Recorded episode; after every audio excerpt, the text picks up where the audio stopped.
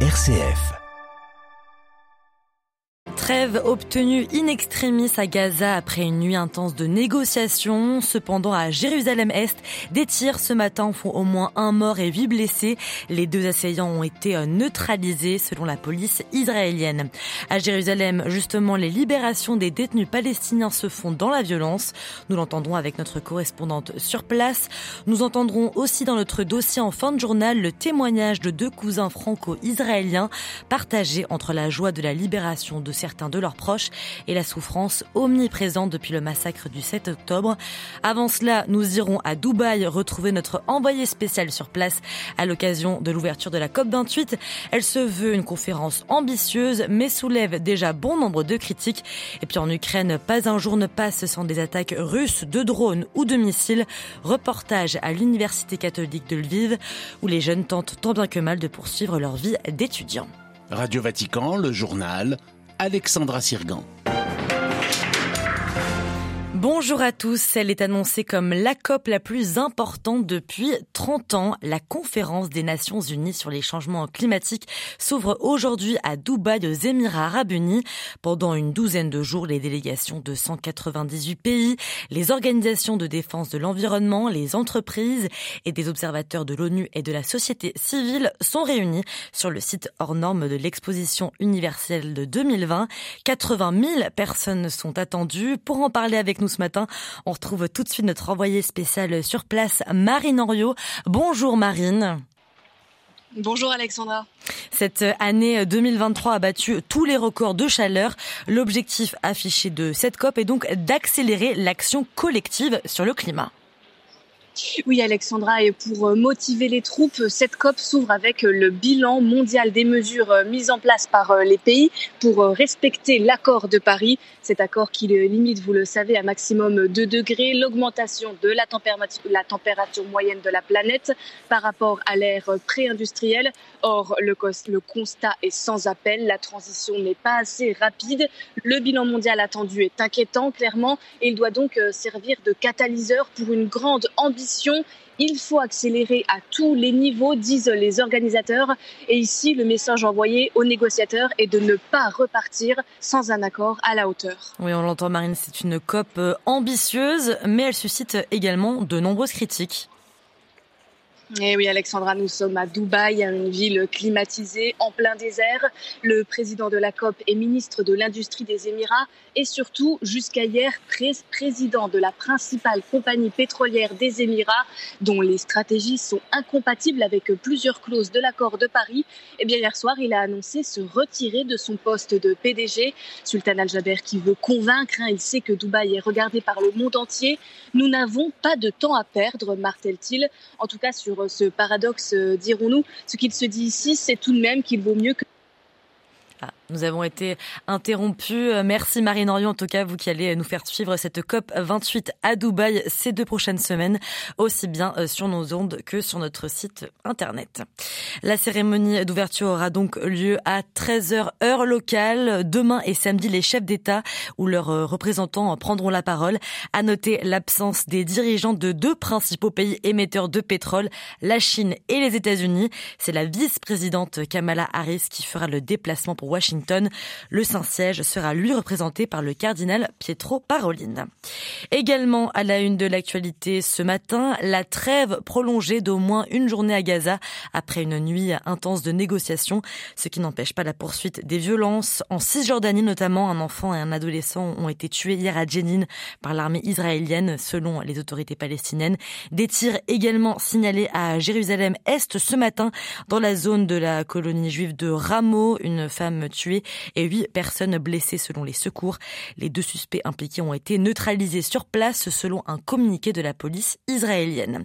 Le cessez-le-feu fragile doit permettre de nouvelles libérations aujourd'hui. Une liste de dix femmes et enfants otages a été reçue ce matin par le premier ministre israélien.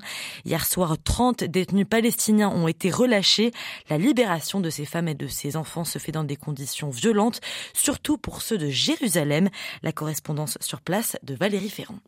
Si les femmes et les adolescents libérés en Cisjordanie occupée ont droit à des accueils populaires, ceux de Jérusalem sont au contraire soumis à un parcours du combattant qui n'épargne pas leur famille, Israël étant déterminé à empêcher toute célébration de joie dans la ville sainte. Pour les adolescents, les parents sont généralement convoqués tôt le matin et sont confinés dans une pièce où ils attendent pendant des heures avant d'être emmenés dans une voiture avec leur enfant et trois membres des services de renseignement et de la police jusqu'à leur domicile où les forces d'occupation ont généralement débarqué quelques heures plus tôt pour s'assurer qu'il n'y a aucune réunion de famille pour accueillir le jeune libéré. Malgré les menaces d'être à nouveau incarcérés, certains adolescents ont cependant témoigné des conditions de détention faites de violence et de lourdes privations de produits de première nécessité, de vêtements de rechange et de nourriture en quantité. D'autres parlent d'attaques fréquentes dans les cellules avec la présence de chiens d'attaque, des témoignages qui confirment la politique politique israélienne de sanctions extrêmes contre les prisonniers palestiniens depuis le 7 octobre dernier. Jérusalem, Valérie Ferron, Radio Vatican.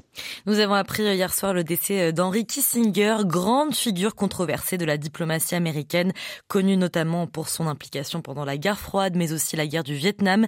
Décédé à l'âge de 100 ans, Henry Kissinger a été euh, secrétaire d'État sous les présidents Richard Nixon et Gerald Ford. Les hommages de la communauté internationale se multiplient ce matin le Premier ministre japonais a salué ce jeudi, je cite, les contributions significatives à la paix et à la stabilité en Asie de l'ancien diplomate. Le directeur général de l'Agence internationale de l'énergie atomique s'inquiète de la multiplication des attaques autour des centrales nucléaires ukrainiennes, notamment des coupures d'électricité qui font craindre des conséquences radiologiques importantes. Depuis plusieurs jours, l'armée russe augmente le nombre de ses bombardements sur le pays. Drones ou missiles sont lancés, notamment sur la capitale Kiev. À l'arrière du front, la population civile tente de poursuivre sa vie tant bien que mal. Les étudiants, eux, poursuivent leurs études c'est le cas de ceux de l'Université catholique de Lviv, dans l'ouest du pays. La guerre, même si elle est loin géographiquement, reste bien présente dans les esprits. Le reportage à Lviv de Xavier Sartre. 2h45 du matin, campus de l'université catholique ukrainienne. Une alerte au bombardement retentit. Les uns après les autres, les étudiants arrivent en pyjama dans l'abri, qui avec un oreiller, qui avec une couverture ou un matelas de sol. Quand on leur demande ce qui est le plus changé depuis le début de l'invasion russe, ce sont bien sûr ces alarmes. Mais la guerre a bouleversé toute leur vie. Sofia, 19 ans, appartient à l'association estudiantine Villunia, qui s'occupe entre autres d'aider des personnes âgées ou des enfants. J'ai décidé de continuer de travailler avec mais ça change un peu parce que je travaille maintenant avec des personnes déplacées, des enfants tout particulièrement.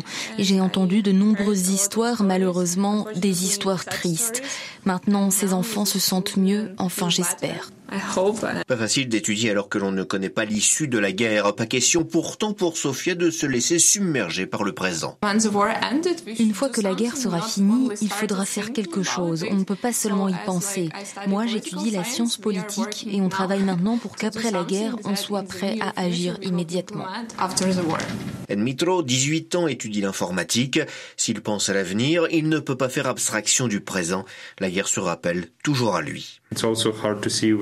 C'est dur aussi de voir des jeunes de votre âge qui reviennent handicapés du front. Hier, j'étais dans le centre de Lviv et j'ai vu marcher un jeune à qui il manquait une jambe. Le rêve le plus immédiat de ces étudiants, c'est bien sûr la paix, une paix synonyme de victoire, de libération des territoires occupés par les Russes et d'une adhésion de l'Ukraine à l'Union européenne et à l'OTAN. Le reportage de notre envoyé spécial en Ukraine, Xavier Sartre. Malgré le boycott annoncé de Kiev, de Varsovie et des pays baltes, le ministre des Affaires étrangères russe, Sergei Lavrov, est arrivé en Macédoine aujourd'hui pour participer à la réunion annuelle de l'OSCE, l'Organisation pour la sécurité et la coopération en Europe. Malgré les intrigues des ennemis, nous sommes à Skopje, écrit sur euh, Telegram, la porte-parole de la diplomatie russe. Puis après la Finlande, l'Estonie se dit prête à fermer sa frontière avec la Russie. Ces dernières semaines, la frontière finlandaise a connu un accroissement du nombre de migrants sans papier. Le ministre des Affaires étrangères estonien dénonce, je cite, une attaque hybride flagrante menée par la Russie.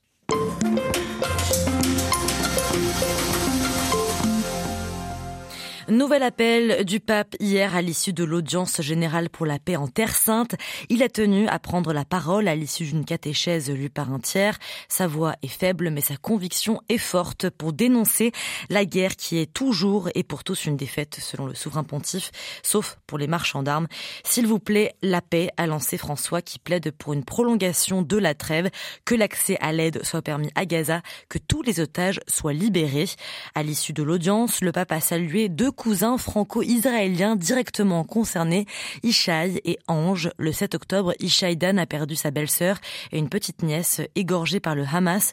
Aux côtés de son cousin, il nous raconte son combat et finalement la libération lundi de ses deux petits-neveux, leur père étant toujours aux mains du Hamas. Avant de vous diffuser ce témoignage, juste un mot pour vous prévenir que nous déconseillons son écoute aux plus jeunes.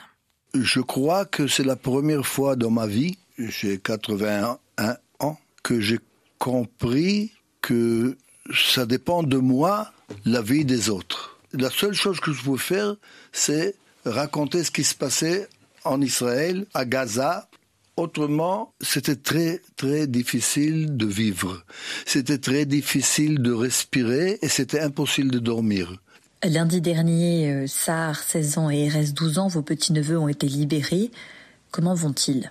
J'ai parlé ce matin avec leur mère. Ils sont très silencieux, les enfants. Ils parlent très lentement. Le jeune sourit, Sar ne sourit pas du tout. On imagine que là, votre priorité, euh, c'est de les accompagner, de faire en sorte qu'ils puissent retrouver euh, une vie normale. Mais pourtant, vous êtes ici à notre micro. Galit, donc ma petite cousine, après avoir la veille enterré en même temps sa mère et sa fille le lendemain matin même, elle était sur les chaînes de télévision pour continuer à se battre pour sa sœur et ses neveux et son beau-frère. L'autre témoignage concerne une de nos amies maintenant et elle racontait devant un journaliste que oui, elle revenait après avoir enterré sa sœur qu'elle croyait simplement disparue. On a retrouvé le corps de sa sœur brûlé, les mains et la tête coupées pour qu'on ne puisse pas l'identifier rapidement. Et le journaliste lui demande soudain Mais enfin, que faites-vous là, puisque vous avez maintenant perdu votre sœur et qu'elle est enterrée? Et elle, de répondre J'ai réfléchi peu de temps, et je me suis dit Que vais-je faire en Israël? Rester à pleurer ma sœur après les sept jours de deuil? Et j'ai décidé de revenir, de rester près des autres familles, de témoigner avec elle et de lutter avec elle jusqu'à ce que tous soient délivrés. Donc ce que je comprends, c'est qu'en fait, votre combat ne finira pas tant qu'il y aura encore euh, des personnes retenues en otage aux mains du Hamas. Bien sûr, nous combattrons jusqu'au bout la libération du dernier des otages retenus. Et nous savons d'ores et déjà que ce combat va être très long. Et nous ne voulons pas que la page soit tournée avant cela.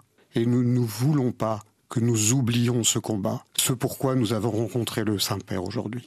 Une question peut-être euh, plus personnelle, intime, mais comment est-ce que vous arrivez euh, à gérer euh, quels mots vous mettez sur les sentiments qui, imagine, sont contradictoires entre la joie de cette immense libération, de ces libérations, mais aussi l'absence de leur père qui est encore à Gaza, et évidemment le décès de deux de vos proches le 7 octobre dans des conditions tragiques?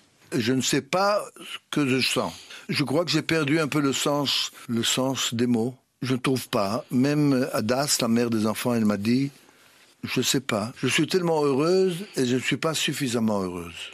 Il me vient personnellement à, l'image quelque chose de notre tradition. À Pessah, la, fête de Pâques, nous avons pour tradition d'envelopper un morceau de, matzah, qui est ce pain azim, le pain non levé, dans une feuille amère, et nous la plongeons euh, dans une espèce de sauce sucrée.